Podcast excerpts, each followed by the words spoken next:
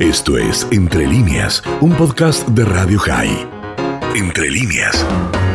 Hola Dani, ¿cómo estás? ¿Cómo están ustedes por allí? Bien, muy muy bien. Bueno, siguiendo el desarrollo de esta jornada electoral, la cuarta en dos años, ya hemos hablado con algunos colegas que nos van contando sobre el interés o más escaso o menos escaso, pero contame un poquitito a esta altura del día, ya la tarde allí, cómo está el tema asistencia, cómo se vive en las calles. Eh, mira, eh, con respecto a la asistencia a las, eh, a las urnas, estamos poquito por debajo de lo que hubo en la última de las cuatro vueltas eleccionarias, pero es algo que es un número que no tiene mucha relevancia porque lo que importa es la distribución geográfica de urnas, es decir, como Israel es un país que está muy dividido, polarizado también geográficamente,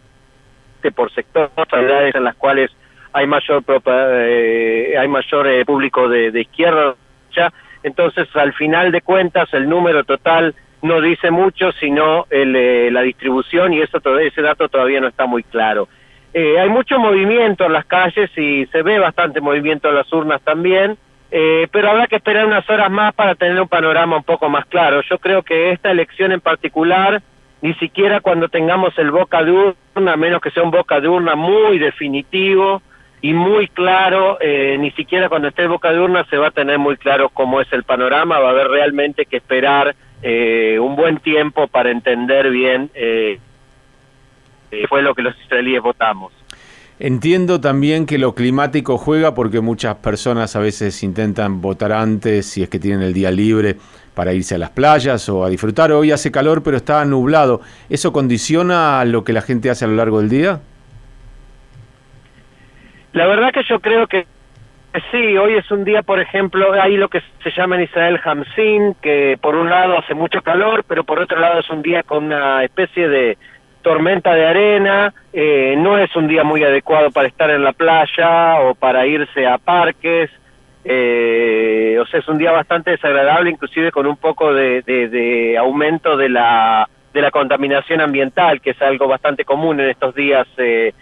en estos días de estas características climáticas. Yo creo que al final de cuentas eso puede llegar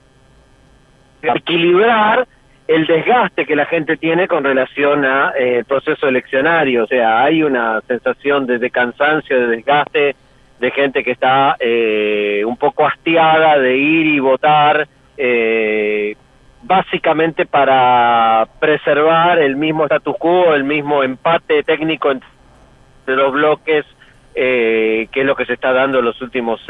dos años esencialmente. Sí, sí, yo creo que el tema climático puede llegar a jugar al final del día eh, algún papel. Aclaro porque a lo mejor no todos los oyentes saben que en Israel eh, no es obligatorio el voto, o sea, la gente decide si va o no va, a veces en el mismo día o por la razón que fuera, eh, toma la decisión de asistir o no asistir. Te iba a preguntar porque mencionaste el tema de la polarización y uno conocía la política israelí y sabía que la gente votaba a los partidos o a los líderes que le gustaban, pero por lo que vos me contás y por lo que otros nos expresan, hoy la elección es anti o a favor Netanyahu. Sí, 100%. Eh, claramente hay dos bloques que no tienen prácticamente nada que ver con la clásica división de derecha-izquierda o eh, eh, territorios. Eh, ni siquiera, ni siquiera te diría que el tema de religión y Estado juega un papel preponderante, a pesar de que en gran medida los partidos religiosos se han volcado eh, en el, digamos, a favor de Netanyahu, en el sí a Netanyahu. Pero de todas maneras, eh, la, la gran división es esa, entre aquellos que quieren la continuidad de un gobierno de Netanyahu, en un gobierno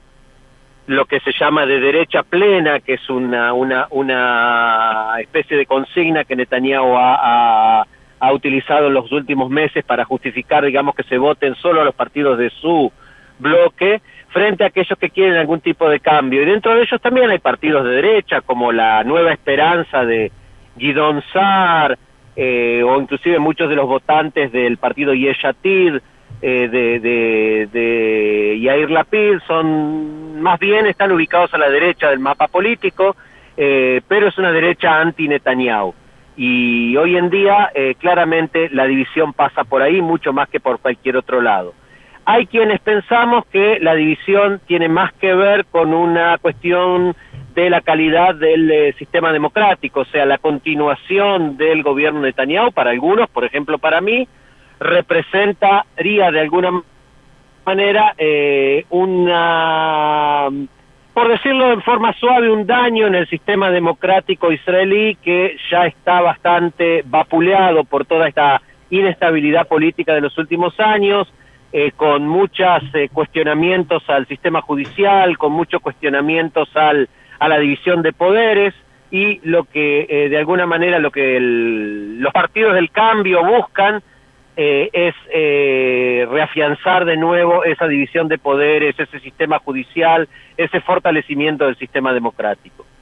Bien, eh, justamente teniendo en cuenta eso, ¿vos crees que en algún momento, y si pudiera alguna vez, digo alguna vez, no sé si será esta o la quinta elección, que tampoco sabemos en cuánto será, pero ¿se podría pensar en reformar en algo el sistema electoral o al menos la cantidad de cadencias en las que puede permanecer un mismo eh, primer ministro. Digo porque eso de alguna manera generaría una eh, rotación más ágil en la aparición de nuevos líderes. Bueno, de hecho hay varios partidos, inclusive eh, el partido Yamina de Naftali Bennett, que es un partido de derecha que, que en el último domingo se pronunció claramente eh, de una forma bastante inequívoca a favor de una coalición con el Likud, con Netanyahu, pero que ellos consideran que tiene que haber una eh, limitación a la cantidad de cadencias que puede tener el primer ministro. Y hay varios, eh, Lapid, que aparentemente va a ser la segunda fuerza, eh, y Yeshati del partido de Lapid, también está a favor de una limitación de las cadencias del primer ministro, eh, es decir, que eh, hay como un consenso de que esa va a ser una reforma que va a ser necesario hacer eh, entre varios partidos, entre varios grupos. Eh, por supuesto que vos sabés que lo que ya vivimos en Israel nos lleva a ser un poco escépticos porque hubo muchos políticos que obtuvieron muchos votos con promesas que en el momento en que asumieron cargos en las que las podían llevar a cabo eh, no las cumplieron. O sea, hay un gran escepticismo en el público israelí con relación a las promesas de los políticos, eh, lo cual lleva a que la votación se vuelva mucho más, eh, eh por llamarla de alguna manera, tribal y, y, y anímica o emocional. O sea, se vota más a favor o en contra del bloque y dentro del bloque eh, algunos criterios más o menos racionales de qué es lo que conviene y qué es lo que no conviene para que el bloque siga teniendo o pase a tener eh, mayoría. Es que justamente, eh, Joel, Joel es un tema... Que sí, que se va a necesitar. Joel es, es el mismo tema, es el huevo o la gallina, porque justamente el cambio de sistema tendría que venir desde el sistema y el sistema hace que estén tan diseminadas las fuerzas políticas, haya tantos partidos con eh, pocas bancas, que es muy difícil después cumplir lo que uno promete. Porque para cumplir lo que prometes tenés que primero cumplir con un montón de fuerzas políticas o de personajes que cada uno de ellos te impone sus condiciones para sostenerte en el gobierno. Entonces es muy difícil prometer algo porque uno no tiene el pleno control. Entonces, ¿cómo haces para reformar el sistema si es el mismo sistema el que no lo permite? Es muy complejo. Es complejo, eh, estoy completamente de acuerdo contigo eh, Israel eh, requeriría de alguna especie de un concepto que se usa mucho en Sudamérica, en Argentina, una especie de nuevo pacto social o nuevo pacto político, eh, que en algún momento yo creo que va a suceder porque hay muchos temas que terminan quedando en el tintero y que la sociedad israelí clama porque sean eh, retomados o sean tomados y, y discutidos y que quedan muchas veces trabados como consecuencia justamente de este pronter, de este impas político que se da eh, continuamente. Y, es verdad que la es verdad que digamos la, la, presencia de tantos pequeños partidos que cada uno de ellos forma parte de, de la coalición de gobierno o puede entrar a la coalición de gobierno no ayuda a la generación de algún tipo de consenso porque cada pequeño partido representa a un sector, a una tribu, como dice el presidente Rivlin,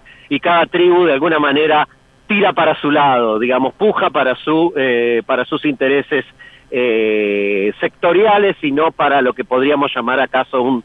nuevo proyecto nacional, un nuevo pacto nacional en Israel de alguna manera. Bien, Joel, seguramente vamos a estar en contacto, como decías vos, ni siquiera cuando salgan los bocas de urna, habrá que contar los votos y ver cómo se desarrolla, a quién el presidente Rivlin le entrega la posibilidad de formar gobierno y cómo hace aquel que sea elegido para conseguirlo. Te mandamos un abrazo grande, gracias por este tiempo. Dani, muchísimas gracias. Como siempre, un placer conversar con ustedes. Un saludo a toda la audiencia y bueno, que sea con suerte para todos nosotros. Esto fue Entre líneas, un podcast de Radio High. Puedes seguir escuchando y compartiendo nuestro contenido en Spotify, nuestro portal radiohigh.com y nuestras redes sociales. Hasta la próxima.